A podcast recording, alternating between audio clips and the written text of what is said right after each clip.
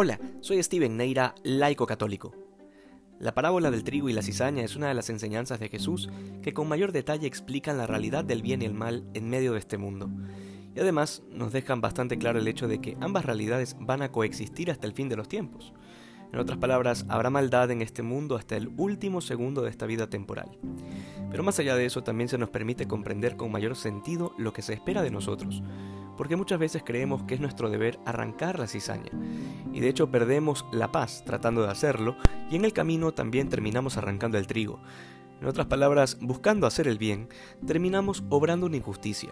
Esto es lo que sucede cuando desde ciertos discursos políticos se plantea acabar con la pobreza o con la delincuencia, por ejemplo, porque al final la supuesta medicina termina siendo peor que la enfermedad y así, el ideal utópico de desaparecer la pobreza desde ideologías comunistas o socialistas tan solo ha logrado duplicarla. Y los planes de erradicar totalmente la delincuencia terminan duplicando el índice de violencia en la población. Y ciertamente el Señor no nos alienta a quedarnos inmóviles ante estas situaciones, pero se nos pide no poner la esperanza en los medios humanos, porque debemos hacernos conscientes de que este mundo es temporal y que no es nuestra patria definitiva. Los justos brillarán como el sol en el reino del Padre.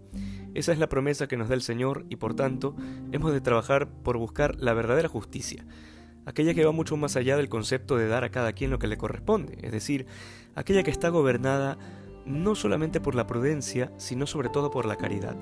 Esto es lo que hace que la verdadera justicia brille, que la cizaña y el trigo coexistan hasta el momento de la cosecha, y mientras tanto reina el bien con la gracia de Dios que hoy seamos más santos que ayer. Dios te bendiga.